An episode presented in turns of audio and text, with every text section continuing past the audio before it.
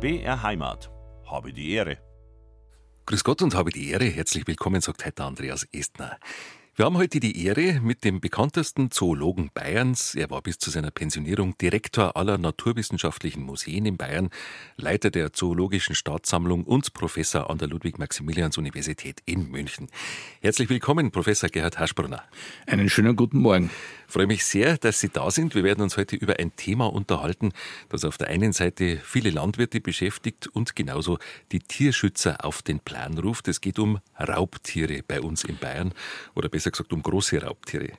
Um Bär, Wolf und Luchs. Und ich freue mich, dass Sie da sind und auf zwei spannende Stunden. Das ist Habe die Ehre und heute geht es bei uns um große Raubtiere in Bayern. Und zuerst wollen wir unseren heutigen Gast, Professor Gerhard Haschbrunner, besser kennenlernen. Er war bis zur Pensionierung Generaldirektor aller naturwissenschaftlichen Museen in Bayern. Er war 28 Jahre lang Leiter der Zoologischen Staatssammlung in München, außerdem Professor an der Ludwig-Maximilians-Universität und er hat Forschungsgeschichte geschrieben. Er hat nämlich die haarige Stachelkäferschnecke entdeckt. Die haarige Stachelkäferschnecke klingt furchtbar gefährlich. Ist das auch ein Raubtier? Nein, ganz im Gegenteil. Das ist ein ganz harmloser Algenraspler äh, und auch sehr klein. Also das Tier wird maximal eineinhalb Zentimeter groß und lebt an der Küste im Mittelmeer. Mhm. Und wo genau haben Sie die gefunden? Die findet man im, im äh, Brandungsbereich äh, im Mittelmeer. Und zwar, also ursprünglich haben wir sie gefunden äh, in den Pyrenäen, also ganz am Südzipfel von Frankreich, so 20 Kilometer vor der spanischen Grenze schon entfernt, äh, sitzt die also auf und in Felsen. Also das sind meistens so Kalkalgen, die den überwachsen und in diesen Löchern, die die machen, da sitzen die drinnen und, und fressen auch diese Kalkrotalgen. Ja. Jetzt fragt sich der der Laie fragt sich, was ist jetzt so sensationell an so einer Schnecke? Also äh, das Sensationelle war, dass es eine Tierart, eine neue, eine wirklich für die Wissenschaft neue Tierart war, äh, an einer Stelle, wo direkt dahinter, also in etwa 50 Meter Entfernung, ein großes meeresbiologisches Forschungsinstitut steht und das seit 120 Jahren. Und es ist dann schon was Besonderes. Also an diesem Platz, wo es also seit 120 Jahren die, die Meeresfauna und Flora erforscht wird, da was noch was Neues zu finden, äh, macht schon Freude. Und da ist ein, ein, ein junger Professor, waren Sie damals Professor oder ja schon? Ja. In München schon? War ich schon in München, ja. Also da kam ein junger Professor aus München und hat äh, direkt vor der Forschungsstation ja. etwas entdeckt, was die Forschungsstation eigentlich übersehen hat oder noch nicht. Ist einfach übersehen worden. Ja. Äh, der Punkt ist, wir machen dort seit, also wir haben dort eben gestartet, auch meeresbiologische Kurse zu machen. Und ich war also jedes zweite Jahr dort mit einem Kurs und da haben wir eben auch gerade in der, in der, im Seichtwasserbereich, in der Brandungszone wurden eben gesammelt. Und da ist mir dieses Tierchen aufgefallen und, und äh, die Ökologie war anders als bei den ähnlichen Formen.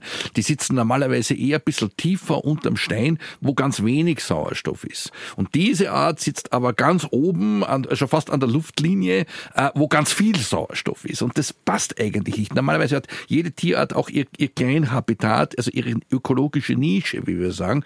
Und das hat nicht gepasst. Und dann haben wir eben auch mit moderner Technik, also sprich mit Genetik und auch mit, mit Elektronenmikroskopie haben wir das eben einfach dann einmal genauer angeschaut. Das hat sich dann tatsächlich herausgestellt, nee, ist wirklich etwas, was anders ist als die bisherigen und wie sich dann gezeigt hat, war wirklich was Neues. Inzwischen hat man es also im ganzen Westmittelmeer gefunden, also das Tier ist deutlich weiter verbreitet, was zu erwarten war. Wenn man mal weiß, dass es das gibt und wo man suchen muss, dann geht es natürlich leichter. Mhm. Wie funktioniert sowas, wenn jetzt ein Wissenschaftler so etwas entdeckt? Ähm, wie wird das dann verbreitet?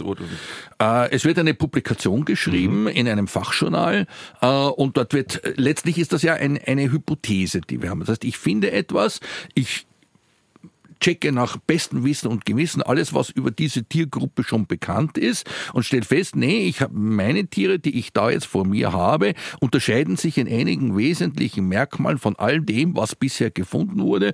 Und dann publiziere ich das eben als neue Art. Das war eigentlich einmal ein, eine Hypothese. Und äh, erst dann, wenn die lieben Kollegen das dann überprüfen und feststellen, ja, stimmt, das ist wirklich so und das ist allgemein anerkannt. Es gibt auch äh, sozusagen Anerkennungslisten dazu, dann, dann hält's, dann hält's tatsächlich aufs Dauer. Das heißt, die Wissenschaftler in Südfrankreich oder in Spanien, die lesen das auch, das Fachjournal, Und ja. dann? Ja, ja. Das wird heute fast alles in Englisch publiziert ja. auf, auf dem Gebiet. Äh, insofern ist das wirklich, geht weltweit raus und ist heute auch elektronisch verfügbar und ähnliches. Und äh, also jeder, der sich dafür interessiert, kann das finden und, und, und sieht es auch und, und schaut dann natürlich, und das haben die Kollegen dann also in Spanien, äh, in, in äh, Frankreich und auch in Italien dann auch gemacht, äh, haben wir auch sowas. Mhm. Wenn ich, wie gesagt, wenn ich einmal weiß, wo ich suchen muss, dann äh, ist die Chance, dass man es dann auch findet, deutlich größer. Mhm. Jetzt sind Sie aber nicht nur Experte für Weichtiere, sondern überhaupt für Zoologie. Das ist richtig. Ich habe ja an der Universität, also jetzt äh, dann doch fast 30 Jahre äh, unterrichtet und auch schon vorher etliche Jahre in Innsbruck und vorher noch in Wien. Äh, also insgesamt so gut 40 Jahre Universitätslehre gemacht und das geht natürlich tatsächlich vom Einzeller bis zum Säugetier hinaus. Da, da ist man für alles zuständig. Und heute wollen wir über Raubtiere sprechen, mhm. Raubtiere speziell bei uns in Bayern und im, im Alpenraum. Was kennzeichnet denn ein Raubtier? Was ist ein Raubtier? Ein, ein Raubtier ist prinzipiell einmal ein Tier, das sich hauptsächlich von anderen Tieren ernährt. Das ist einmal, da gibt's jetzt ganz große und ganz kleine. Äh, wir kennen äh, räuberische Insekten, wir kennen räuberische Schnecken, wir kennen räuberische äh, Fische und, und alles Mögliche. Wir kennen auch Raubvögel. und wir kennen natürlich auch räuberische Säugetiere. Und unter denen, da haben wir eine ganze Reihe, da haben wir die Katzenartigen, da haben wir die Hundeartigen, da haben wir die Marder als Beispiel. Äh, an der Nordküste haben wir auch die, die Wasserraubtiere, also Robben beispielsweise, auch Räuber. Auch Delfine sind Räuber, fressen auch andere Tiere. Äh, am Land und groß, also zumindest jetzt einmal in der Meta-Kategorie haben wir eigentlich, äh, wir sprechen von den großen Vieren. Äh, das ist Bär, Wolf, Luchs und Mensch.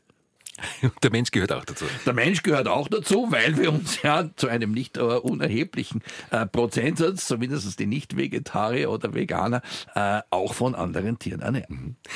Wir wenden uns zuerst einmal dem Bär zu, dann mhm. auch dem Wolf. Wir wollen wissen, warum seit etwa 20 Jahren wieder Bären und auch Wölfe bei uns auftauchen und was das für Konsequenzen hat. Es ist jetzt bald 20 Jahre her, genauer genommen sind es 18 Jahre, da hat ein Bär aus Italien monatelang in Deutschland die Schlagzeilen beherrscht. Bei seinen Streifzügen durch Südbayern hat der Bär Bruno, auch als JJ Warren bekannt, Schafe und Hühner gerissen, zum Teil auch innerhalb von Siedlungen oder in der Nähe der Häuser. Drei Wochen lang wurde versucht, den Bären lebend zu fangen, unter anderem mit Spezialisten aus Finnland, bis er dann von ganz oben zum Abschuss freigegeben wurde. Der damalige Ministerpräsident Edmund Stoiber hat den Bären Ende Mai 2006 in einer Rede zum Problembären erklärt. Natürlich freuen wir uns, einen äh, sich normal verhaltenden Bär in Bayern zu haben. Ja, das ist gar nicht zum Lachen. Und ein normal verhaltender Bär lebt im Wald, geht niemals äh, raus und äh, reißt vielleicht äh, ein bis zwei Schafe im Jahr. Wir haben dann einen Unterschied zwischen dem normal sich verhaltenden Bär, dem Schadbär und dem äh, Problembär. Es ist ganz klar, dass dieser Bär ein Problembär ist. Der hat um 1 Uhr nachts praktisch äh, diese Hühner gerissen. Äh, stellen Sie sich mal vor, die Leute wären raus und wären praktisch jetzt äh, dem Bären äh, praktisch begegnet. Was da hätte passieren können. Herr Professor Haschbrunner, ich habe Sie ein wenig lächeln sehen. Sie haben diese damalige, die damalige Zeit wohl sehr intensiv erlebt. Wie haben Sie es erlebt? Ja, ich habe es eigentlich erst so richtig äh, selber erlebt, wie, wie äh, JJ1 äh, schon abgeschossen war. Äh, der kam nämlich zu uns ins Museum Menschen Natur, äh, wo er bis heute auch zu besichtigen ist äh, in der Ausstellung, in der Dauerausstellung. Und äh, ich erinnere mich noch äh, an die Pressekonferenz, die, das, die damals äh, gemacht wurde. Das war die wildeste Pressekonferenz meines Lebens mit etwa zwölf Fernsehanstalten, also sowohl Inland als auch Ausland. Alles war da, was, was Rang und Namen hatte. Und äh, die Emotionen Emotionen schwappten natürlich hoch. Aber ich muss sagen, äh, gerade die damalige Museumsleitung, die auch noch die heutige ist, hat äh, einen ganz tollen Job gemacht, gleich zweifach. Sie hat einerseits den äh, Gigi One, den Bruno, in seiner ganzen Ambivalenz dargestellt. Also einerseits als, als prächtiges Tier, das es ist, äh, zugleich aber in einer Tätigkeit, die nicht so prächtig ist, nämlich der zerlegt gerade am Bienenstock. Mhm. Also das, genau diese Ambivalenz kommt auch äh, bis heute in der Ausstellung gut rüber. Das war das eine. Man hat B, und das finde ich auch sehr gut, äh, die ganze Meinungsvielfalt, die es damals gab, äh, ist bis heute nachzulesen. Also der ganze Raum ist ausgekleidet mit, mit Kommentaren aus der Presse nach alle Richtungen von glühend dafür bis total dagegen und, und alles. Und das dritte war, und auch das hat sich bis heute bewährt, äh, eine, eine Pinnwand, wo jeder Besucher, jede Besucherin, ob, ob Kind, ob Erwachsener, ist völlig egal, die eigene Meinung ausdrücken darf. Also da gibt's Zettel mhm. und die, da kann man was draufschreiben und dann kann man es hinhängen äh, und dann hängt es und, und wenn alles voll ist, dann wird's wieder abgeräumt und dann kann man wieder was hinschreiben. Und also man hat ein Ventil gemacht, äh, um auch Emotionales, was da mitspielt, äh, auch zum Aus, also gesittet und ordentlich, aber trotzdem zum Ausdruck bringen zu können. Und das war, also diese Kombination, A, die Ambivalenz darstellen, B, die Meinungsvielfalt darstellen und C, auch ein Ventil für Emotionen zuzulassen, mhm. äh, hat dazu geführt, dass es eigentlich, obwohl es vorher völlig anders angekündigt war, wir hatten also, wir hatten wilde E-Mails bekommen, äh, mit, also was war wir, wir werden da monatelang Mahnwache stellen und, und, und ähnliche Dinge. Das ist alles nicht passiert, weil eben dieses Ventil da war und weil tatsächlich eine ganz ausgewogene Haltung äh, hier zur Problematik äh, auch gemacht wurde. Im Museum Mensch und Natur in Nymphenburg ist er noch zu sehen, äh, präpariert. Ja. Damals, 2006, war ja das unglaublich aufgeladen, emotional. Man hat das Gefühl, das ganze Land ist in Rage. Warum eigentlich? Naja, es war auf der einen Seite nach äh, weit über 100 Jahren zum ersten Mal, dass es überhaupt diese Tierart wieder in Bayern gibt. Da haben die Naturschützer natürlich gejubelt. So.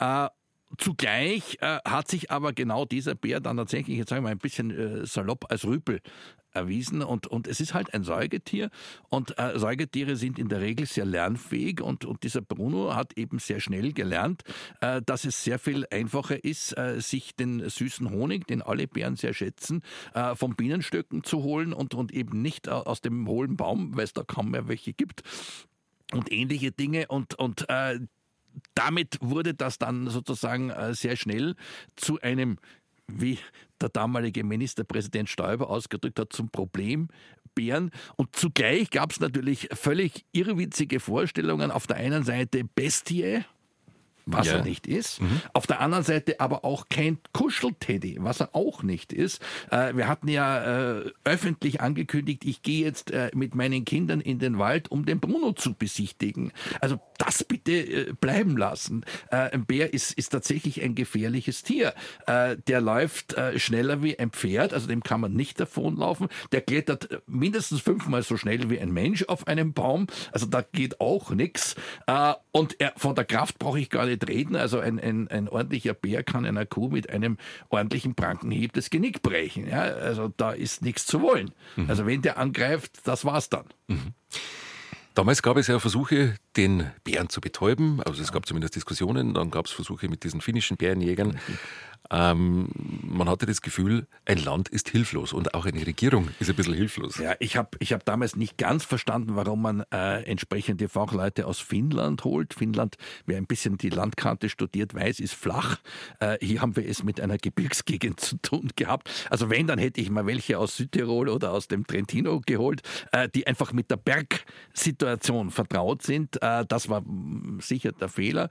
Umgekehrt, äh, ich habe bis heute durch durchaus Verständnis für den, für den Abschuss an sich. Die, allerdings wurde dieser Abschuss meiner Ansicht nach sehr schlecht kommuniziert. Also die, die Begründung, warum man so entschieden hat, die war nicht wirklich stichhaltig, das hätte ich anders gemacht. Mhm. Sie sagen, es war durchaus sinnvoll. Warum? Weil der Bär auch gefährlich ist. Äh, ich habe von meinem Lehrer gelernt, äh, in solchen heiklen Fällen, also wenn mhm. ich wenn ich Verantwortung habe und wenn ich solche Dinge entscheiden muss, egal worum es geht, äh, muss man sozusagen verkehrt rumdenken. Das heißt, ich muss überlegen, was ist die Konsequenz, wenn ich hinten nach, meistens erst feststellbar, aber wenn ich objektiv falsch entschieden habe, was passiert dann? Oder was ist dann passiert? So. Und hier gibt es zwei Varianten. Variante 1, ich entscheide für den Abschuss und er ist objektiv nicht nötig. Dann ist ein Bär tot, der nicht tot sein müsste. Das ist die Konsequenz, ganz klar. Mhm. So. Ich drehe ich drehe es jetzt um, ich entscheide mich gegen den Abschuss äh, und es kommt ein Mensch zu Schaden oder gar zu Tode. Das ist, auch, auch hier hätte ich objektiv falsch entschieden, aber die Konsequenz ist eben eine ganz andere. Und in dieser Abwägung kann ein verantwortlicher äh, Minister meiner Ansicht nach kann gar nicht anders entscheiden. Nur hätte ich das genau in dieser Form auch kommuniziert. Mhm. Und egal, ob ich jetzt auch dieser Meinung bin oder nicht, es ist zumindest eine Meinung, die, die klar begründet wird und weil sie eben sauber begründet ist, auch Respekt hat. Wir haben das immer wieder festgestellt. Auch eher äh, vielleicht abweichende Meinungen werden durchaus akzeptiert als Meinung, wenn sie solide begründet werden. Dass durchaus etwas passieren kann, das hat der tragische Fall im April 2023 im Trentino gezeigt. Da wurde ein Jogger von einem Bären, von einer Bärin offenbar angegriffen und getötet. Der junge Mann war auf dem Rückweg von einer Bergtour. Jetzt ist ja immer wieder mal gesagt worden, Bären tun den Menschen nichts. Aber es passiert ja dann doch immer wieder mal was. Ja, es ist in dem Fall ganz schwierig festzustellen, was da genau passiert ist. Äh, grundsätzlich würde ich mal sagen, also im, im Bergwald oder auch am Berg hat man alleine gar nichts verloren. Das ist eigentlich mal die Grundregel. Äh, es kann immer was passieren und es genügt ein, ein, ein verstauchter Knöchel oder äh, ein, ein kleiner Ausrutscher und ich lande im Graben und das ist garantiert an einer Stelle, wo es, wo es gerade ein Funkloch gibt und das Handy nicht funktioniert. Ja. Und schon ist die Katastrophe also auf dem Wege. Also ich würde mal grundsätzlich sagen, im Berggebiet, und das zieht den Bergwald mit ein, bitte grundsätzlich nicht alleine unterwegs sein. Das ist einmal die, die Regel Nummer eins. Wie gesagt, was in diesem Falle da genau passiert ist, ob der ihm einfach zu nahe gekommen ist oder ob er gar auf den zugegangen ist oder sonst irgendwas, ist, ist äh, kaum nachvollziehbar. Insofern äh, sich auch hier eine genaue äh, Analyse, ja. warum, ja. wieso und weshalb. Mhm. Es war sicherlich ein ganz unglückliches Zusammentreffen, das kann man schon sagen. Aber Fakt ist, ein Bär ist nicht, äh, oder andersrum gesagt, einen Bär kann man schwer einschätzen. Das ist richtig. Äh, anders als bei anderen äh, gefährlichen Tieren, sage ich jetzt einmal, denke jetzt an Hunde, ich denke auch an, an den Wolf, äh, hat der Bär keine Mimik. Also er hat ein, ein Massengesicht. Ich sehe an seinem Au Gesichtsausdruck, wenn Sie so wollen, sehe ich nicht, ob der jetzt eher aggressiv ist oder eher ängstlich oder sonst etwas. Das ist ganz, also für einen Laien überhaupt nicht, gar keine Chance. Selbst Mitarbeiter in den Zoos sagen, sagen, also beim Bären weiß ich eigentlich nie, was jetzt passiert. Mhm. Also das ist anders als jetzt bei, bei anderen. Und Sie haben gesagt, davonlaufen ist zwecklos. Das ist völlig zweck. Also wenn der wirklich attackiert, habe ich keine Chance. Der ist im Gelände, wie gesagt, so schnell wie ein Pferd unterwegs. Das ist, also selbst der beste Sprinter der Welt hätte da keine Chance. Und auf Baumklettern ist er auch nicht. Also der ist viel schneller. Beim Klettern. Beim Klettern, ja. Der, der hat ordentliche Krallen und, und die Kraft auch dazu. Und, und wenn der Baum sein Gewicht trägt, das ist der entscheidende Faktor, äh, dann ist der viel schneller oben. Der Bär Bruno war lange, lange Zeit der erste Braunbär, der in Bayern in freier Wildbahn gesichtet wurde. Der letzte bekannte Braunbär ist 19, 18, 1835 in Ruppolding in Oberbayern erlegt worden. Es waren also mehr als 170 Jahre dazwischen. Warum hat man den Bären eigentlich überhaupt ausgerottet? Gab es da Gründe dafür?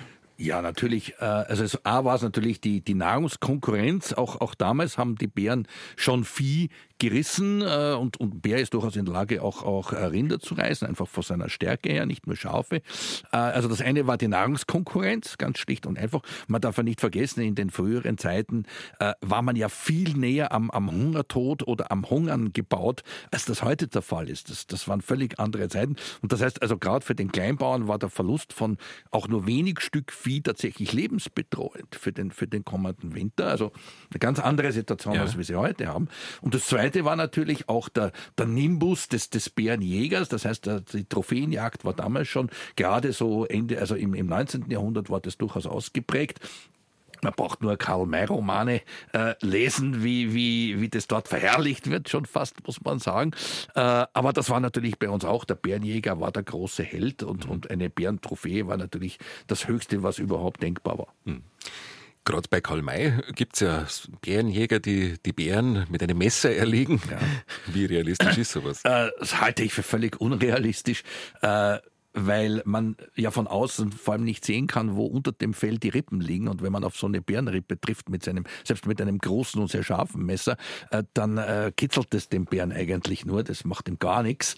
Äh, und zu einem zweiten Stich kommt man nicht mehr, ganz schlicht und einfach. Also ich kann jedem abraten, das auch nur ansatzweise zu versuchen, äh, wie man, wie man die Bären, also bei einer Bärenbegegnung sollte man irgendwo tatsächlich ist eigentlich, man soll sich freuen, dass es einen gibt, das finde ich sehr schön, ansonsten ist Rückzug angesagt. Ja, in jedem Fall. Ganz klar. 170 Jahre waren dazwischen, zwischen dem letzten bekannten Bären in Bayern und dem Braunbären Bruno. Warum sind seit 2006, der Braunbär Bruno war der erste, plötzlich wieder Bären nach Bayern gekommen?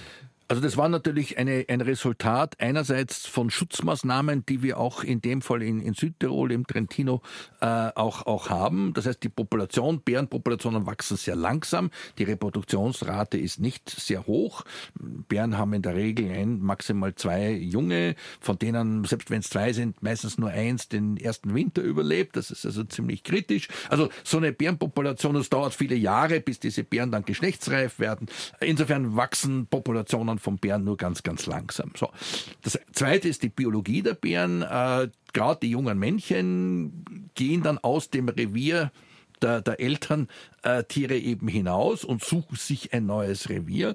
Und dabei legen sie durchaus ordentliche Strecken zurück. Das hat man also, weiß man inzwischen ziemlich genau. Man hat ja viele, viele Jungbären auch besendet und, und äh, das geht durchaus also über viele hundert Kilometer hinweg. Und da kann es dann eben auch passieren, wenn die Population dann entsprechend groß genug geworden ist, dass eben einer auch nach Österreich oder bis nach Bayern mhm. herein äh, dann auch kommt. Mhm.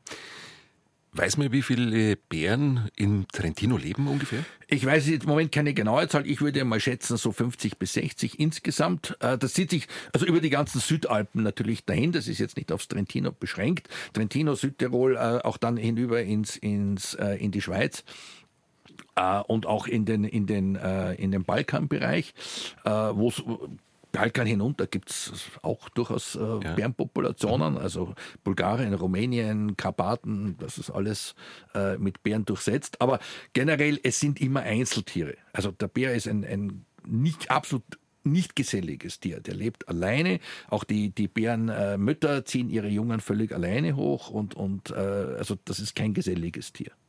Das heißt, wenn die Jungen dann größer werden, mhm. selbstständig werden, brauchen sie neue Gebiete. Richtig, ja. Und wandern. Ja.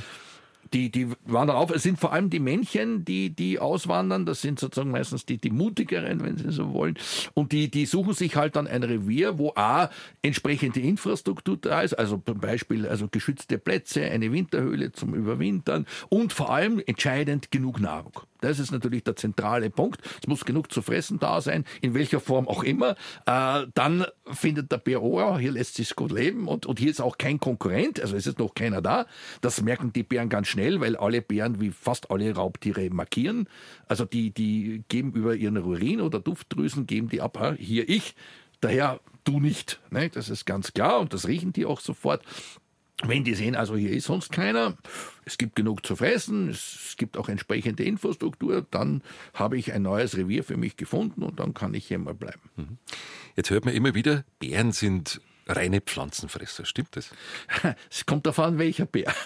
Also es gibt, äh, hat erst äh, vor einigen Jahren gab es wirklich genauere Untersuchungen. Es gibt Bären, die fast reine Fleischfresser sind. Also ich denke jetzt an den Eisbären reiner Fleischfresser. Auch der Grizzly in, in Nordamerika ist zu einem ganz hohen Prozentsatz ein Fleischfresser. Unser Braunbär liegt so ein bisschen in der Mitte, also er frisst viel Fleisch, ja, aber er nimmt durchaus eben auch Süßes, also Honig, ganz, ganz typisch, aber auch im Herbst auch, auch Obst und, und ähnliche Sachen, Obstfrüchte und so weiter. Und wir haben etwa in, in Nordamerika auch die Schwarzbären, die wieder weitgehend Vegetarier sind. Also die fressen auch, wenn sie irgendwo eine Maus oder was Kleines erwischen, ist auch gut. Aber im Wesentlichen ernähren sich die vegetarisch, äh, bis hin dann zu den sogenannten Kleinbären. Äh, besonders berühmt ist ja der Panda-Bär, der sich eben ausschließlich dann äh, rein vegetarisch vom Bambus ernährt. Das ist ja wirklich ein Spezialfall. Mhm. Und das ist auch eine, eigentlich schon eine andere Familie, also nicht mehr bei den Großbären. Obwohl er sehr groß ist, gehört er systematisch zu den Kleinbären. Bären wandern aus dem Süden nach Bayern, nach Österreich. Und die Voraussetzungen sind, dass Platz ist und dass genügend Nahrung da ist, haben wir jetzt gelernt. Jetzt haben wir bei uns in den Bayerischen Alpen im Vergleich mit anderen großen Gebirgsregionen eigentlich nicht besonders viel Platz. Der Anteil der Alpen an, Deutschland ist nicht groß und die Berggebiete sind zum einen dicht besiedelt und zum anderen stark frequentiert durch Wanderer, Skitourengeher und Mountainbiker. Hätten den Bären in den bayerischen Alpen überhaupt Platz? Also wenn überhaupt, dann sicher nicht sehr viele. Ich möchte es mal so formulieren. Äh, ich denke jetzt, ich war ja auch äh, insgesamt acht Jahre in Tirol, in, in Innsbruck tätig. Äh, Tirol ist ein Land, wo wir überhaupt nur 13 Prozent der Fläche besiedelbar haben. Also da haben wir natürlich eine ganz andere Relation ja, äh, genau. zu dem, mhm. wo überhaupt einmal was besiedelt werden kann. Dort ist auch viel äh, Skitourismus und Wandertourismus und alles. Trotzdem ist es vergleichsweise nicht so stark frequentiert wie die bayerischen Alpen. Das ist ganz klar. Und das macht es natürlich deutlich schwieriger. Ich könnte mir es am ehesten in den Nationalparks vorstellen, ganz ehrlich. Also jetzt äh, Nationalpark Berchtesgaden unten, äh, Nationalpark Bayerischer Wald. Also das wären so Gebiete, wo ich mir durchaus einen Bären vorstellen kann. Äh, jetzt im freien, in der freien Landschaft sicher schwierig. Weil? Weil äh, das Nahrungsangebot äh, dort zwangsläufig auch äh, begrenzt ist und äh, fast zwangsläufig es zu Begegnungen kommt, die eben unter Umständen dann auch tatsächlich schlecht ausgehen können. Schauen wir mal kurz ins Trentino in Norditalien. Da gab es in den vergangenen acht Jahren acht Angriffe von Bären auf Menschen, laut Presse. Und erst am vergangenen Sonntag hat ein Bär in der Nähe von Ulten ein Pärchen verfolgt, das sich gerade noch retten konnte, weil sie haben telefoniert und Freunde kamen mit Motorrädern und dann hat der Bär irgendwann die Leine gezogen. Ähm, sowas kann immer wieder passieren. Und sie haben gesagt, von einem Bären kann man nicht davonlaufen. Sind Probleme in so einem dicht besiedelten Raum dann eigentlich zwangsläufig? Eigentlich ja, mhm. äh, weil wie gesagt, der Bär äh, hat ein relativ großes äh, Territorium, wo er herumstreift, um eben nach Nahrung zu suchen im Wesentlichen. Und wenn, wenn dieses Territorium auch von vielen Menschen begangen oder befahren wird, egal wie, ja, äh, kommt es eben mit einer gewissen Wahrscheinlichkeit zu entsprechenden Begegnungen. Und je nach, äh, da, da sind sehr viele Zufälle dabei. Ist er gerade satt? Ist er gerade hungrig? Äh, ist er gerade schlecht aufgelegt? was auch immer. und wie, wie ist der Mensch beisammen. Ja, ist der, mhm. macht er eben das Richtige, der sagt, oh, mh, hm, Retour, sofort, ja, oder, ach, ist ja toll, das muss ich mir näher anschauen und idealerweise noch ein Handyfoto machen. Na, was soll ja vorkommen? Ja. Äh, das ist eben die Frage. Also hier ist äh, auf beiden Seiten viel Unwegbares dabei, aber es, man sieht es eben aus den Beispielen, die Sie genannt haben, äh, es kommt dann immer wieder zu Begegnungen, die durchaus dramatisch oder eben auch schlecht ausgehen können. Interessant ist ja auch, dass im Gegensatz zum Wolf der Bär sehr positiv besetzt ist. Meister Petz hat eigentlich einen guten Ruf äh, an ja. sich, hängt natürlich mit, mit der Idee zusammen, weil die Schnauze relativ äh, kurz ist. Also im Vergleich, also wir haben alles, was, was kurze Schnauze hat, finden wir nett. Ah ja. Äh, beim Teddy ist er noch kürzer gemacht, damit dann finden wir dann besonders nett sozusagen. Aber es ist ganz typisch, dass alle, alle äh, Räuber, die, äh, die kurze Schnauzen haben, Kätzchen. Ganz, mhm. ganz typisch. Ja. Kindchenschema, ja, also was kurzes finden wir eher niedlich und nett. Und alles, was eine sehr lange Schnauze hat, finden wir nicht so nett in der Regel. Das ist interessant. Mhm. Und darum finden wir den Bären nett, auch weil es natürlich die Teddys ah, drum, gibt. Drum finden wir ihn nett. Und wie gesagt, also das Klischee Teddybär, mhm. ja, der Panda passt da perfekt hinein, natürlich, ja. beispielsweise, äh, ist natürlich da und, und darum wird der Bär auch gerne unterschätzt. Also, wie gesagt, das ist ein wildes Tier, das ist ein wirklich gefährliches Tier. Gibt es nichts dran zu rütteln. Jetzt gab es im Jahr 2023, also im vergangenen Jahr, mehrere Bärensichtungen. Im Mai ist im grenznahen Salzburger Land ein Bär von einem Zug überfahren worden. Im Oktober 23 hat die Münchner Abendzeitung berichtet, dass in Schleching in Oberbayern ein Bär gesichtet worden ist. Offenbar schaut immer wieder mal einer vorbei. Ja, das wird auch in den nächsten Jahren so bleiben. Äh, wie gesagt, die, die Population, insbesondere im Trentino und Südtirol, die sind fruchtbar und mehren sich. Äh, und wie gesagt, äh, die Jungbären ziehen aus und natürlich wird auch in der Zukunft immer wieder mal einer auch in Bayern vorbeischauen. Ja. Wie ist denn das von den Artenschutzgesetzen her? Ist das über äh, ähm, regeln das die, die, Länder selber oder macht das, läuft das über die Europäische Also in dem Fall haben wir das sogar auf europäischer Ebene. Ja? Also Bär steht unter Schutz ganz klar.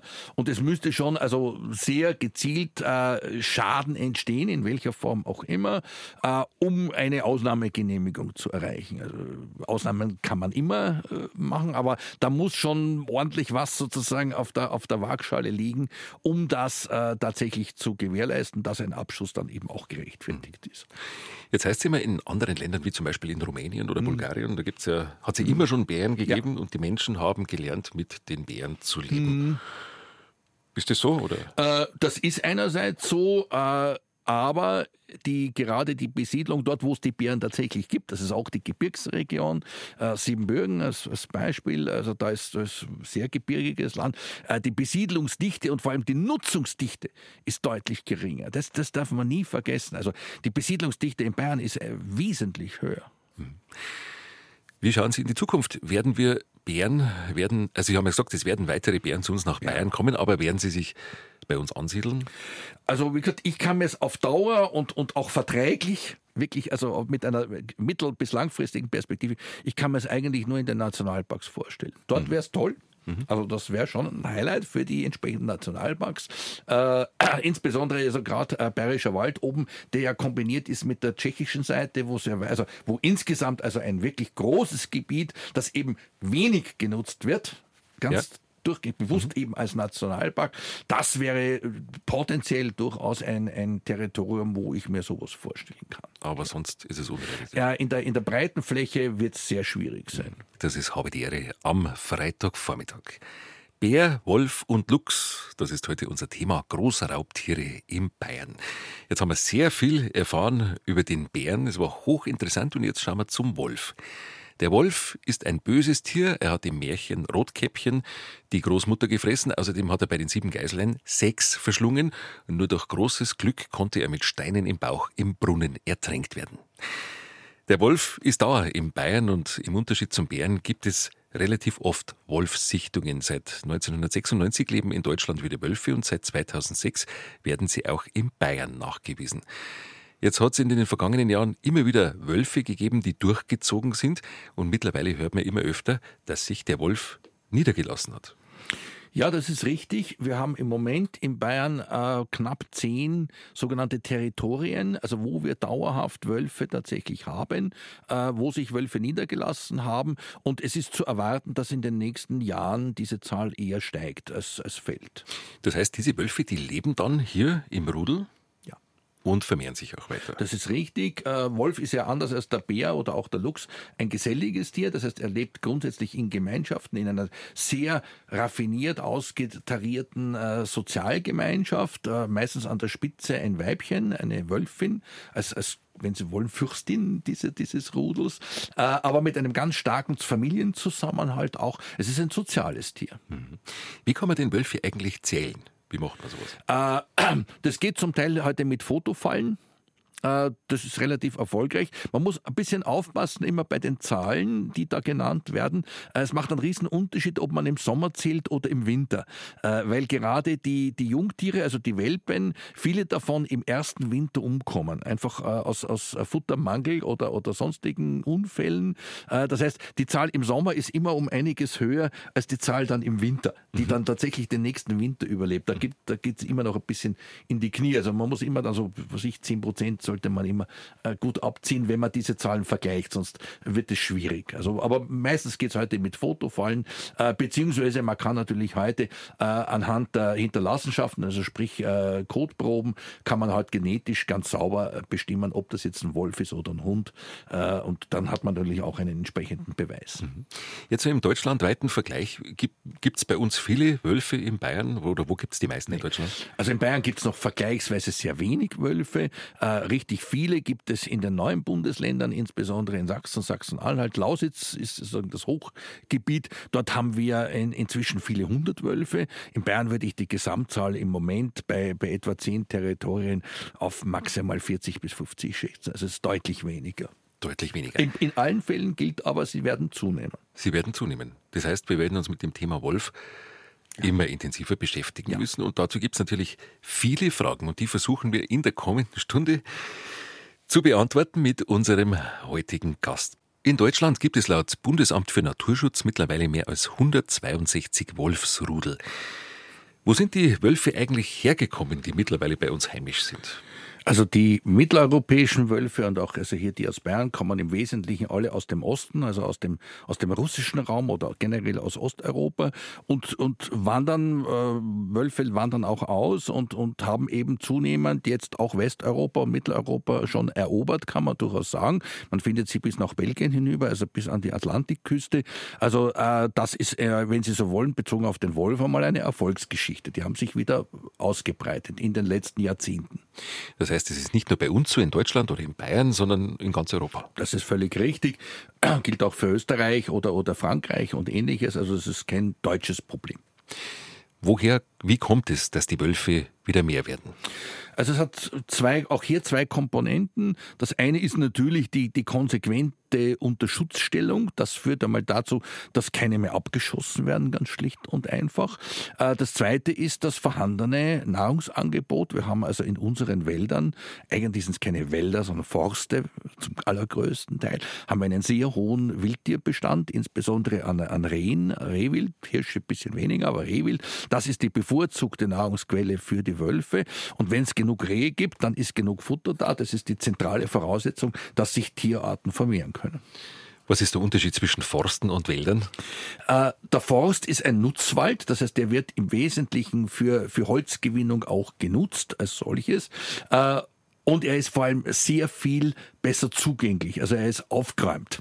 Äh, ein, ein Naturwald ist sehr viel unzugänglicher und vor allem ist der Totholzanteil erheblich höher. Also wir haben in den, in den Forsten äh, Totholzanteile in der Regel 20 Prozent eher drunter. In einem echten Urwald wäre der Totholzanteil mindestens 80 Prozent hoch. Das heißt, 80 Prozent des ganzen Holzes, was da drinnen ist auf der Fläche, ist tot. Und nur 10 Prozent lebt im Baum. So viel. Zu viel. Der Umgang mit dem Wolf ist ein, ja, kann man sagen, ein gesellschaftliches Reizthema. Mhm. In der Politik, bei Naturschützern, bei Landwirten, bei Jägern gibt es verhärtete Fronten. Wir haben ja beim Thema Bär schon darüber gesprochen, dass Bayern ein sehr dicht besiedeltes Land ist. Hat denn ein so großes Raubtier wie der Wolf überhaupt Platz beim Bären? Haben Sie ja festgestellt, ja. eigentlich nicht. Bei Bären nicht. Äh, bei Wölfen sieht es deutlich besser aus. Also die aufgrund der hohen Wilddichte ist auch die, die Fläche, die ein Rudel braucht, erheblich geringer, als jetzt ein Bär braucht. Ganz schlicht und einfach. Äh, das heißt, grundsätzlich sind wahrscheinlich also noch mehrere Flächen geeignet, Wolfsrudel zu ernähren. Das ist die zentrale Geschichte. Also mal die Nahrung. So. Äh, auch da ist es natürlich so, dass, dass äh, Konflikte, insbesondere mit der Viehhaltung, mit den Menschen selber weniger, aber mit der Viehhaltung äh, vorprogrammiert sind. Das ist gar nicht wirklich zu vermeiden. Äh, auch hier äh, ist, ist das Gesamtbild einfach ambivalent. Das heißt, wir müssen äh, abwägen zwischen den Vorteilen, dass Wölfe da sind. Da gibt es einige Vorteile, abgesehen davon, dass es ein ganz tolles Tier ist finde ich auch, ja, ist ein tolles Tier. Äh, aber er macht auch, äh, sage ich mal, gelegentlich äh, tatsächlich Schäden bei, bei äh, Nutzvieh, insbesondere bei Schafen, weniger oft bei, bei Rindern oder bei sonstigen Vieh.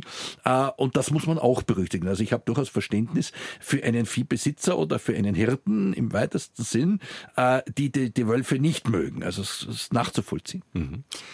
Jetzt haben wir gesagt, in Bayern gibt es sehr viel Rotwild. Mhm. Und in einigen Regionen es, hört man es immer wieder, dass die Jägerschaft kaum hinterherkommt, Richtig. ohne irgendjemanden kritisieren ja. zu wollen äh, und eigentlich nicht hinterherkommt. Ja. Da, warum greift der Wolf dann Herden an? Schafe. Äh, der Wolf ist ein Säugetier, er ist sozial und er ist sehr lernfähig. Das heißt, und die Kombination heißt, wenn ein Wolf im Rudel was gelernt hat, dann wissen es bald alle. Das ist der, der, der Witz der, der Sozial, des Sozialgefüges. Also es geht nicht nur, ich, ich habe es selber jetzt begriffen und, und weiß, wie es geht, ja. sondern äh, sehr schnell wird dieses Gelernte, was immer es sein mag, auch an Artgenossen in der Sozial, im Sozialgefüge mal weitergegeben. Das zweite ist natürlich, wie jeder Räuber, sucht der Wolf möglichst einfache Beute. Das heißt, er sucht die Beute, die er am schnellsten mit möglichst wenig Energieaufwand erbeuten kann, bei möglichst geringem Risiko.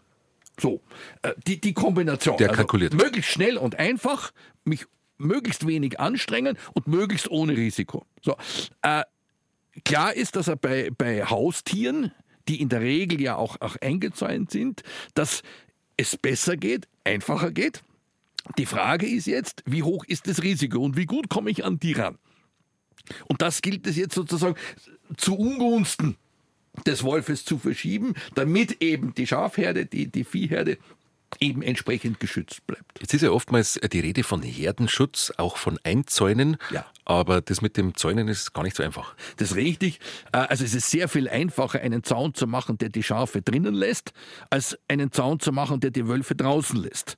Ja, äh, Wölfe sind, äh, wie gesagt, sehr schlau und sie sind auch hervorragende Gräber. Also die können, wie, wie man bei jedem Hund weiß, äh, mit ihren äh, relativ großen Krallen sich sehr schnell unter einem Zaun also durchbuddeln.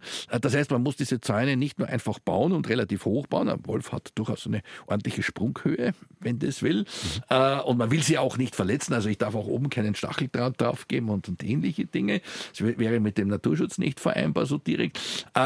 Aber ich muss eben, er, er, hat durchaus die Möglichkeit, und das macht er auch, wenn er, wenn er die, wenn der Boden geeignet ist dafür, dass er einfach ein Loch unter dem Zaun durchgräbt und sich, sich durchdrückt und dann ist er drin. Und dann geht's, dann, dann ist das Fest mal bereitet. Das ist auch keine Frage. Mhm. Das heißt, man müsste einen Zaun bauen mit äh, Betonfundament, wo er nicht durchgraben kann? Naja, es ist nicht so, dass der jetzt in einer Viertelstunde da gleich durch ist. Mhm. Das ist in der Regel nicht der Fall. Aber man muss diese Zäune regelmäßig äh, auch kontrollieren und, und schauen, hat da schon ein Wolf begonnen zu graben. Äh, meistens braucht er mehr als eine Nacht, um, um durch, wirklich durchzukommen.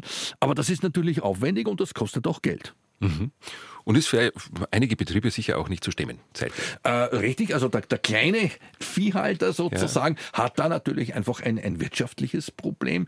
Und das ist aber jetzt wieder ein Problem auch wieder des, des Natur- und Umweltschutzes, weil eigentlich ist ja die extensive Viehhaltung, also die Viehhaltung draußen, äh, eigentlich genau das, was der, der Naturschützer haben will. Also die, die Beweidung von Flächen durch Schafe, durch, durch Rinder, ganz egal, nützt der Biodiversität, das ist überhaupt keine Frage. Und es nützt auch dem Tierwohl. Das ist, das ist die natürliche Haltung äh, für diese Tiere. Also äh, da zu sagen, nee, dann, dann lassen wir jetzt die Weidehaltung wieder bleiben und machen alles im Stall, ist, ist auch nicht das, was wir eigentlich wollen. So ist es auch bei der Almwirtschaft. Da ist es ja noch schwieriger, mit Zäunen zu schützen. Da ist es noch schwieriger. Äh, und in vielen Fällen geländemäßig gar nicht machbar, muss man einfach sagen. Die beste Variante äh, sind in dem Fall tatsächlich äh, Hirtenhunde im weitesten Sinne. Äh, Wölfe mögen Hunde in der Regel gar nicht. Also das, das, äh, wenn dort Hunde sind, wird eben das Risiko zu groß. Also da, da, sucht man sich dann wieder die leichtere Beute. Ja. Also ein Hund kann einem Wolf gefährlich werden? Äh, ein Hund wahrscheinlich nicht, aber er kann ihn zumindest davon abhalten, also in die, in die Herde reinzukommen. Mhm. Der greift ihn ja nicht an aktiv. Mhm. Aber er verteidigt die Herde durchaus. Und wenn das äh, mehrere Hunde da sind, in der Regel, wo sich zwei bis drei hat man, äh, dann ist es durchaus geeignet, die Herde zu schützen. Also A hält der Hund die Herde zusammen, Punkt eins. Mhm. Aber er ist auch, äh, und die Wölfe riechen das über Distanz. Also die wissen ganz genau, ob dort ein Hund ist oder nicht. Ja. Äh, dann ist es durchaus, also das ist durchaus ein wesentlicher Punkt für den Herdenschutz. Aber auch die Hunde wollen gefüttert werden, die Hunde wollen betreut werden. Also auch das ist äh, letztlich wieder eine Aufwands-Kostenfrage, mhm. muss man klar sagen. Mhm. Und dann gibt's natürlich auch so, so äh, für mich äh, überhaupt nicht nachvollziehbare Urteile, äh, die verbellen die Wölfe, die Hunde. Ja. Und wenn es dann Gerichtsurteile gibt, die das, das Bellen in der Nacht verbieten, äh, verbieten äh, weil, weil sich irgendjemand vom Bellen gestört fühlt, ist das natürlich absolut kontraproduktiv. Mhm. Na, ist ja doch ein bisschen eng bei uns. Ja. wenn man das dann wieder hört. Ähm, Herdenhunde oder Herdenschutzhunde haben ja eine lange Tradition. Die gibt's. Ja. ja. Äh, die gibt schon seit Jahrhunderten. Ja. Äh, es gibt sogar Überlegungen, äh, dass die Domestikation des Wolfes, also vom Wolf zum Hund, im Wesentlichen damit begründet war, dass man eben sich äh, Bewacher für die Herden gegen Wölfe gesucht hat. Also wahrscheinlich hängt der Ursprung des Hundes mit dieser Schutzfunktion ganz eng und Wachfunktion ganz eng zusammen. Hm. Was man festhalten kann jetzt, ähm, der Wolf wird sich weiter vermehren, er wird sich auch in Bayern weiter ausbreiten. Äh, ja, wenn, also wenn die Gesetzeslage so bleibt, wie sie jetzt ist, das vorausgesetzt, und wenn auch äh, auf, der, auf der anderen Front, also solange die Nahrungsgrundlage gegeben ist, ist es eher damit zu rechnen, dass es mehr werden. Ja. Mhm. Das heißt, wir werden in den kommenden Jahren auch immer wieder Probleme haben mit Weidetieren. Es wird in einzelnen Fällen Probleme geben. Äh, wir haben, äh, man soll das aber auch dazu sagen, wir haben äh, an, an Schäden, an Weidevieh durch streunende Hunde auch einen gar nicht zu kleinen. Also das fällt dann meistens so immer ja. unten durch. Also auch das ist ein, ein nicht unerheblicher Anteil an, an Verlusten, sage ich jetzt einmal. Wir können heute in der Regel genetisch nach sauber nachweisen, ob es sich um einen Wolf gehandelt hat oder eben um einen verwindelten Hund. schwierig wird es dort, wenn, wenn äh, streunende Hunde dann Hybriden machen mit dem Wolf. Die sind ja ganz nah miteinander verwandt. Ach, sowas gibt's? Ja, ja, das, das kommt vor. Mhm. Ja. Ist nicht, nicht wahnsinnig häufig, aber es, es gibt es, ja. Mhm. Die meisten von uns, oder ich gehe jetzt einfach mal davon aus, alle von uns kennen das Märchen Rotkäppchen, wo der Wolf die Großmutter verschlingt, oder das Märchen von den sieben Geißlein, wo der Wolf sechs Geißlein verschlingt und zum Schluss Gott sei Dank noch alles gut ausgeht. Sowas steckt in uns drin.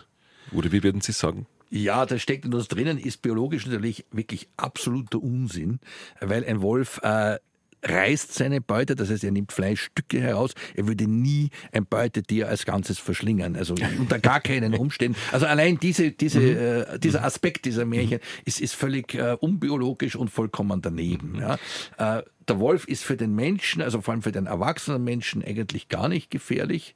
Äh, die einzige Ausnahme wäre, es ist ein verletzter Mensch, der, der blutet. Also Wölfe können Blut, äh, vor allem bei günstigem Wind, über doch eine ordentliche Distanz riechen. riechen wie auch Hunde extrem gut. Ja.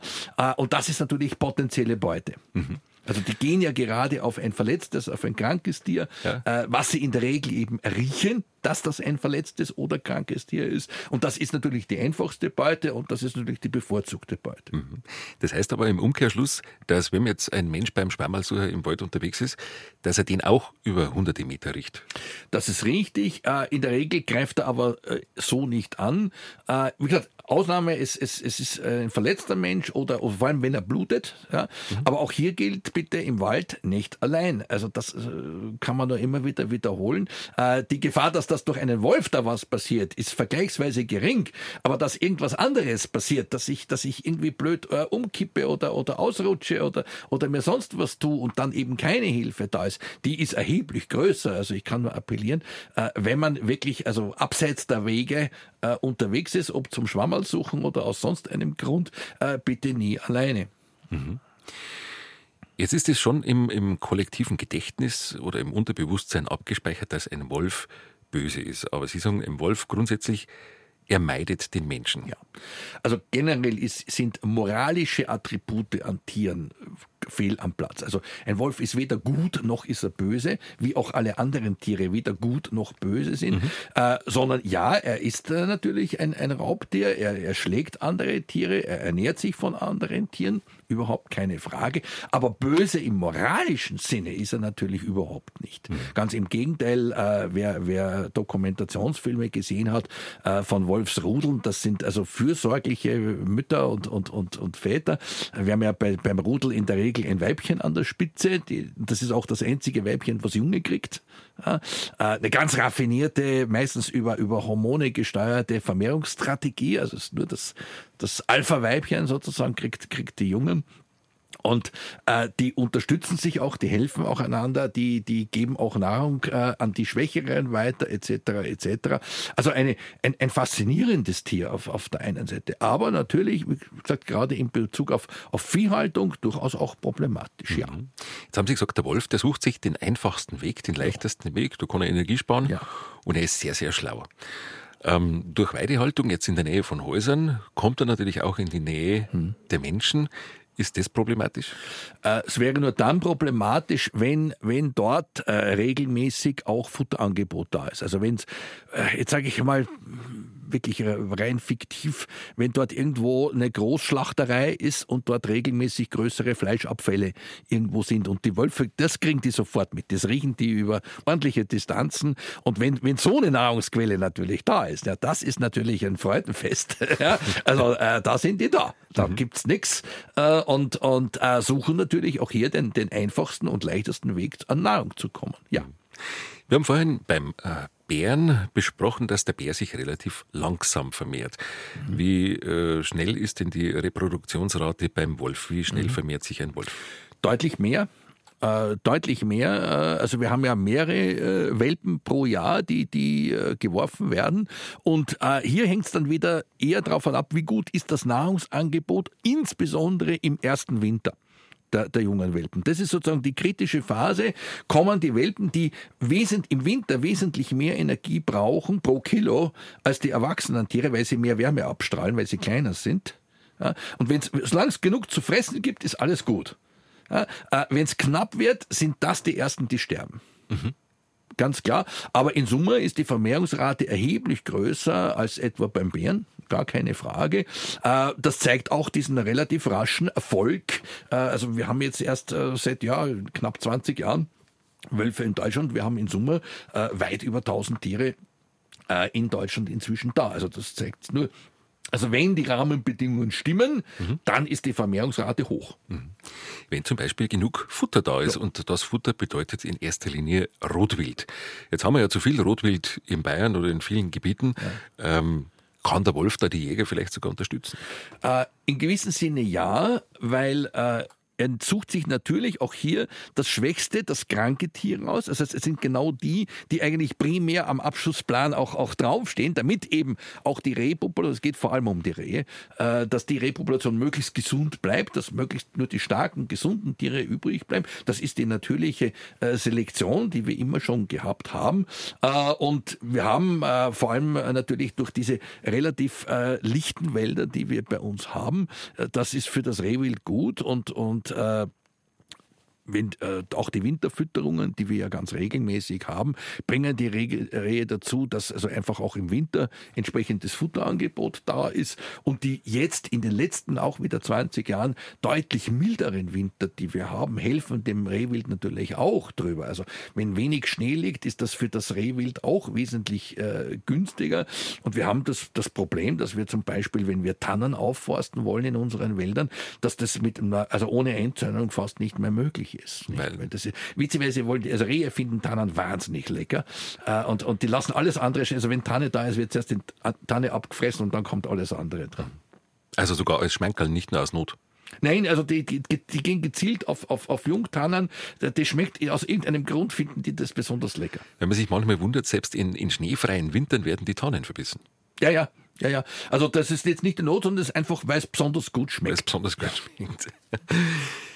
damit, also der Wolf könnte quasi den Jägern helfen, das ökologische Gleichgewicht wiederherzustellen. Also wir kennen, ja? wir kennen das Beispiel aus dem äh, nordamerikanischen Yellowstone Nationalpark, wo sich die Hirsche dort äh, so stark vermehrt haben, dass eben Jung Bäume kaum mehr aufgekommen sind. Dort hat man wieder Wölfe sozusagen bewusst wieder, wieder ausgesetzt und eingeführt. Die haben sich inzwischen dort auch äh, wieder etabliert. Und jetzt äh, kommt dieses ganze System wieder sehr gut ins Gleichgewicht.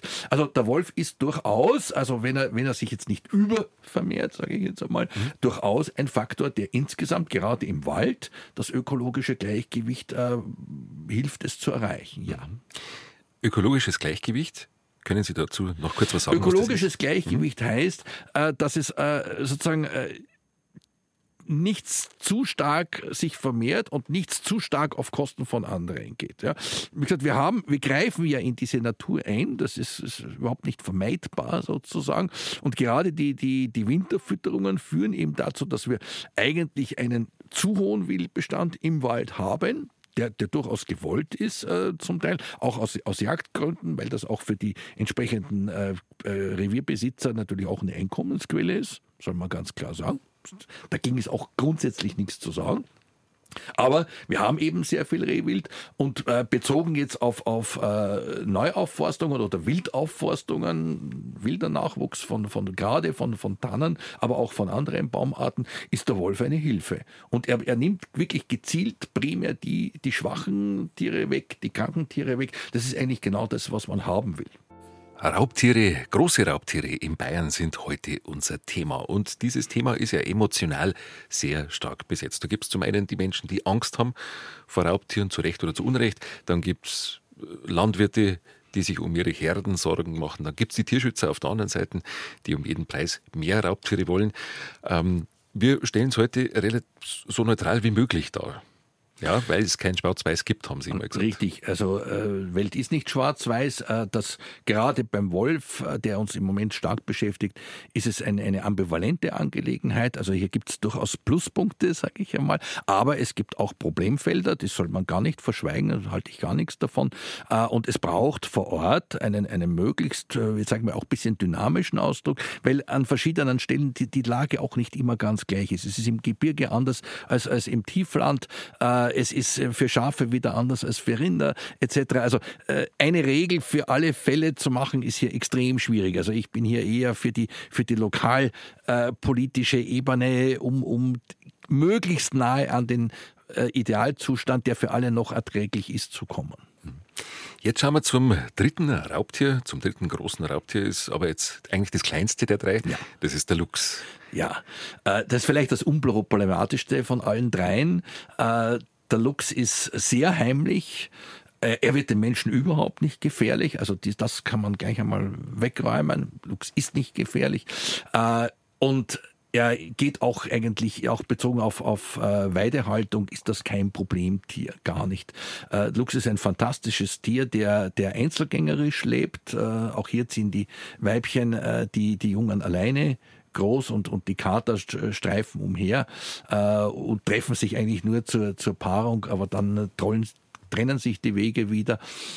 Und es ist ein fantastisches Tier, wenn man den, den so sieht. Äh, schafft immerhin, also Rehe, ja, das ist, ist drin. Auch erwachsene Rehe sind, sind drinnen. Aber in der Regel natürlich auch sehr viel Kleintiere, also Kanickel, auch Mäuse im Winter durchaus drinnen auf der Speisekarte.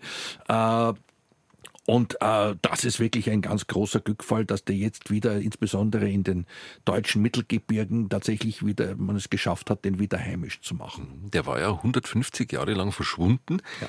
Warum wurde der eigentlich ausgerottet? Ja, auch das war vor allem wirklich eine, eine Trophäengeschichte und, und zum Teil auch, auch Legenden über, über Gefährdung, äh, die definitiv falsch sind. Also der, der Luchs gefährdet gar nichts. Äh, wir haben immer noch das Problem, dass bestimmte Leute äh, unglaubliche Summen äh, für, für Wolfs, äh, für, für Lux-Trophäen zahlen. Das ist abenteuerlich. Ja. Äh, und da gibt es natürlich dann auch immer wieder Wilderer, die das äh, einfach äh, schlicht und einfach in Kauf nehmen, auch das Risiko in Kauf nehmen. Äh, die Gefahr, das muss man sagen, leider die Gefahr erwischt zu werden, ist vergleichsweise gering. Weil die Luchse in abgeschiedenen Gebieten leben? Also es, es muss ja ein riesiges Gebiet mhm. überwacht werden ja. und äh, in der Regel arbeiten die auch gar nicht mit der, mit der Büchse, sondern mit Köderfallen oder Giftfallen und ähnlichen Dingen, äh, weil dem der Trophäe sieht man es dann natürlich nicht an, äh, wie, wie der Luchs umgekommen ist. Weil wir finden, wir kriegen immer wieder Berichte, selbst aus Nationalparks, dass ein Luchs plötzlich verschwunden ist. Nicht? Und die, die, es gibt eigentlich keinen natürlichen Grund, warum der jetzt umgekommen sein sollte, weil wenn man weiß, äh, die, die fahrenden Luchse werden sehr genau überwacht und, und gemonitort, wenn man weiß, das war eigentlich ein gesundes Tier und, und gab jetzt keinen Grund. Äh, und wenn der plötzlich weg ist, kann man davon, muss man leider davon ausgehen, dass das eine Wilderei war. 150 mhm. Jahre lang war der Luchs ausgerottet. Wie kam es, dass er wieder heimisch wurde? Äh, das war ein, ein wirkliches Artenschutzprogramm, äh, wo man also auch Tiere ausgesetzt hat, äh, auch aus, aus, aus der Gefangenschaftshaltung zum Teil Nachzuchten ausgesetzt haben. Und zum Glück inzwischen ist, ist das Ding so weit stabil, dass sich die Populationen zumindest in einigen Gebieten selber erhalten und sogar ein bisschen ausbauen können. Also da würde ich sagen, ist im Moment die Gesamtsituation durchaus befriedigend. Wie gesagt, einziger Wehmutstropfen ist, sind immer noch Verluste insbesondere von, von großen, also von den Katern, äh, in Bezug auf, auf Trophäenjäger. Mhm. Wo leben heutzutage Luchse in Bayern? Äh, natürlich in den Waldgebieten schwerpunktmäßig, also ja. Nationalparks, das ist, das ist eine, eine Geschichte. Also Wald, die brauchen Wald und zwar wirklich dunkel, also dichten, dunklen Wald. Also das ja. ist eigentlich da, wo sich der Luchs richtig wohlfühlt. Wie gesagt, das ist ein ganz heimliches Tier äh, und äh, also so der, der, der offene Wald, der, der Forst ist nicht so sein Ding. Also dort, wo es eher dicht wird und, und wo schlecht zugänglich ist, äh, dort, dort fühlt er sich richtig wohl. Also wo auch wenig gestört wird, Störung mag er gar nicht. Äh, der, der hält von allen Abstand. Also drum, äh, also eine Luchs in freier Wildbahn zu sehen, ist eine ganz große Glückssache. Aha. Also da, da muss man wirklich schon ziemlich genau wissen, wo es überhaupt welche gibt und, und wo die regelmäßig vorbeikommen, um halbwegs eine Chance zu haben, überhaupt irgendeinen einmal zu sehen. Das heißt, ein Luchs greift keine Weidetiere an. Nein, also ich wüsste jetzt keinen mhm. Fall, wo, wo man das also direkt nachgewiesen hätte. Äh, der bleibt bei seinen Rehen und, und bei seinen äh, Hasen und, oder anderer Beute, Kleinbeute äh, und ist äh, definitiv keine Gefahr. Also hier braucht sich niemand fürchten in irgendeiner Form. Äh, man soll hier froh sein und stolz sein, dass wir den Luchs wieder bei uns haben. Mhm. Der Luchs ist die größte frei lebende Katze. Ja. Europas. Das heißt, er ist mit unseren Hauskatzen durchaus verwandt. Äh, weit, weitläufig, Weit, möchte ich mal sagen. Wir haben ja daneben auch noch die Wildkatze äh, die, die es ja auch bei uns gibt, die ist tatsächlich also sehr nah mit unserer Hauskatze verwandt. Also das, da gibt's auch zum Teil auch Kreuzungen, äh, Möglichkeiten. Wir haben also eher sogar das Problem bei der Wildkatze, dass das verwilderte Hauskatzen da einkreuzen. Also wir haben fast in jeder Wildkatze ein paar Prozent Gene Hauskatze auch schon, schon drinnen. Also so reinrassige Wildkatzen gar nicht so leicht zu, zu kriegen. Äh, der Luchs ist äh, eine ganz andere Gattung, also äh, sehr weitläufig verwandt. Also es gehört zu den Katzenartigen, das ist richtig wichtig, aber äh, mit unseren Hauskatzen eher entfernte Verwandtschaft. Charakteristisch beim Luchs sind ja die Pinselohren. Ja. Haben die eigentlich irgendeine Funktion? Äh, sie helfen natürlich noch besser. Äh, also A sind sie ein, ein, gewisses Signal, auch also beim Männchen sind sie noch ein bisschen größer als beim Weibchen. Äh, und das ist äh, eine dieser berühmten sogenannten Fitnesssignalen. Also je, je größer und je ordentlicher und je gleichmäßiger diese, diese Haare sind, umso mehr sieht das Weibchen, das ist ein richtig gesundes Männchen und starkes Männchen und der ideale Vater für meine Kinder. Nicht? Ach, das ist ja interessant. Also das, was wir mit dem roten Ferrari machen, äh, das machen die Luchse mit dem Pinsel. ist es eigentlich bei allen Säugetieren so? Ah, bei vielen. Mhm. Also wir haben beim Hirsch das Geweih, das ja, genau. ist ganz durchaus mhm. adäquat. Äh, wir haben in vielen, also wir nennen das ehrliche Signale, die eben, die, meistens sind die Weibchen, bei Säugetieren die Weibchen, die die wählen. Die Männchen produzieren sich, die balzen in, im weitesten Sinn, mhm. oder produzieren sich, die Weibchen wählen aus. So. Äh, und äh, das heißt, es, es ist sinnvoll, dass es Signale gibt, optische Signale, auch manchmal Geruchssignale, äh, ich bin besonders gut, ich bin besonders stark. Äh, das sieht das Weibchen und wählt dann entsprechend das entsprechende Männchen. Und da merkt man, dass wir auch Säugetiere sind, also die Menschen, oder? Äh, bei Menschen ist es äh, ein bisschen differenziert. Da kommt natürlich eine ganz starke kulturelle äh, Geschichte dazu. Mhm. Aber wie gesagt, äh, wenn Sie an die Werbung denken, nicht äh, mein Haus, mein Boot, mein Auto, äh, ist es im Prinzip auch sowas. Wir reden heute über große Raubtiere in Bayern. Und was auffällt bei diesem ganzen Thema ist immer wieder in der gesellschaftlichen Debatte, dass die Debatte sehr aufgeladen ist, emotional.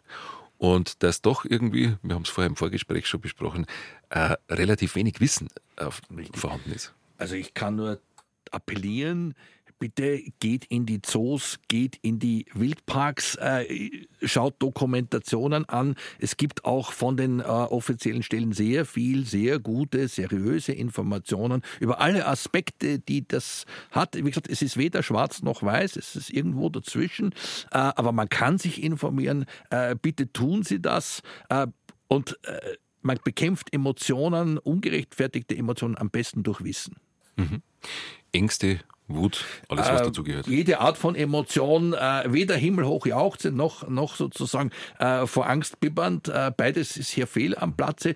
Äh, gewisse Vorsicht, äh, gewisse Rücksicht und ein gewisses Verständnis auch für die jeweils andere Seite wäre angezeigt. Wir haben im Laufe der Sendung darüber gesprochen, dass unser Land sehr dicht besiedelt ist und dass es bei einem dieser Raubtiere durchaus zu größeren Problemen führen könnte, wenn er sich im großen Stil vermehren würde. Oder auch, äh, konkret jetzt ist der Bär gemeint, aber vielleicht auch der Wolf. Wird man in Zukunft auch regulieren müssen bei diesen Raubtieren?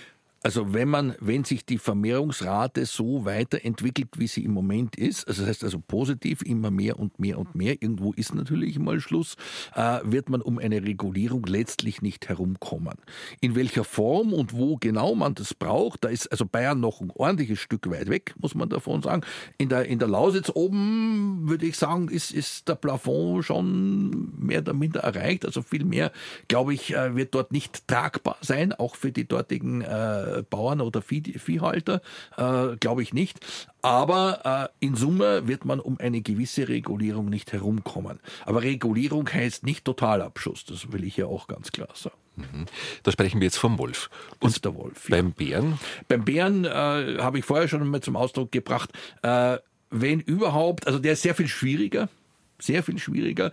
Äh, ich würde da primär die Nationalparks ins, ins Auge nehmen, wo wir eben die Nutzdichte einfach sehr stark herabgesetzt haben. Das heißt, die Konfliktpotenziale sind dort von vornherein sehr viel geringer als irgendwo anders. Äh, da kann ich mir jetzt in Bayern, im, Nationalpark Bayerischer Wald oder auch, auch im Berchtesgaden äh, durchaus was vorstellen. Ja. Mhm. Und beim Luchs? Äh, der Luchs braucht eigentlich gar, äh, das ist eigentlich das unproblematischste Tier von allen dreien. Äh, hier gibt es eigentlich keinerlei Gefährdung, weder von Mensch noch, noch von Haustier. Äh, da soll man uns darüber freuen, dass er wieder bei uns ist. Mhm. Wir haben heute über die großen Raubtiere gesprochen. Es gibt aber auch noch weitere, nämlich kleine.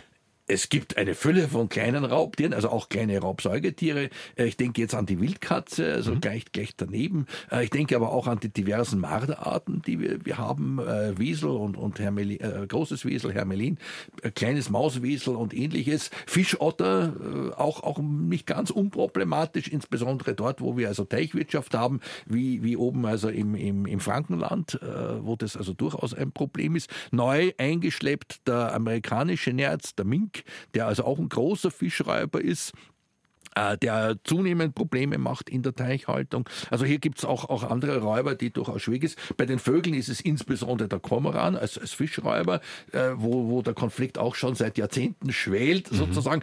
Umgekehrt, die, die sogenannten Raubvögel, besser als Greifvögel zu bezeichnen, die sind eigentlich dem gegenüber vollkommen unproblematisch. Also hier braucht sich überhaupt niemand fürchten. Das mhm. sind wunderbare Tiere äh, und äh, da soll man froh sein, äh, wenn wir sie erhalten können, beziehungsweise auch wieder ansiedeln können. Mhm wie jetzt etwa den Bartgeier. Ja.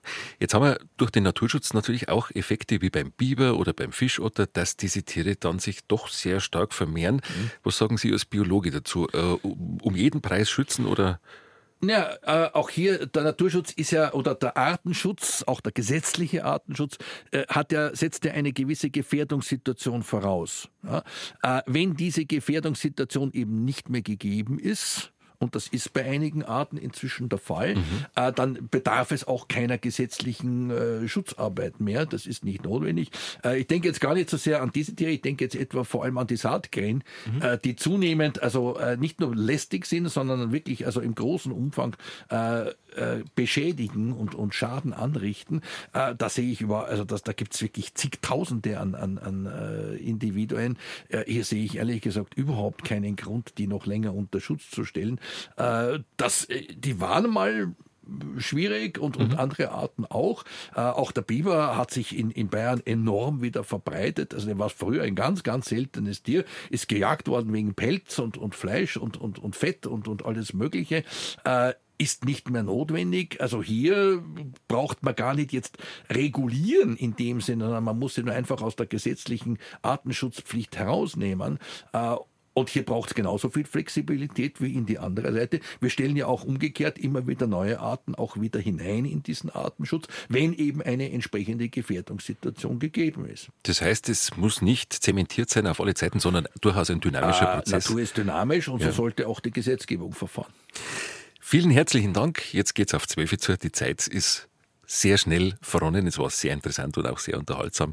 Vielen herzlichen Dank, Professor Gerhard Haschbrunner dass Sie wieder mal da waren und ich hoffe, Sie kommen wieder zu uns. Gerne. Und dabei vielen Dank und alles Gute. Auf Wiedersehen. Das war die Sendung Habe die Ehre. Nachmittag ist sie in der Mediathek zu finden zum Nachhören.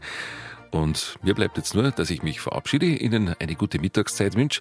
Der Andreas Estner sagt, danke fürs Dabeisein, machen Sie es recht gut, Servus, Ade und für Gott.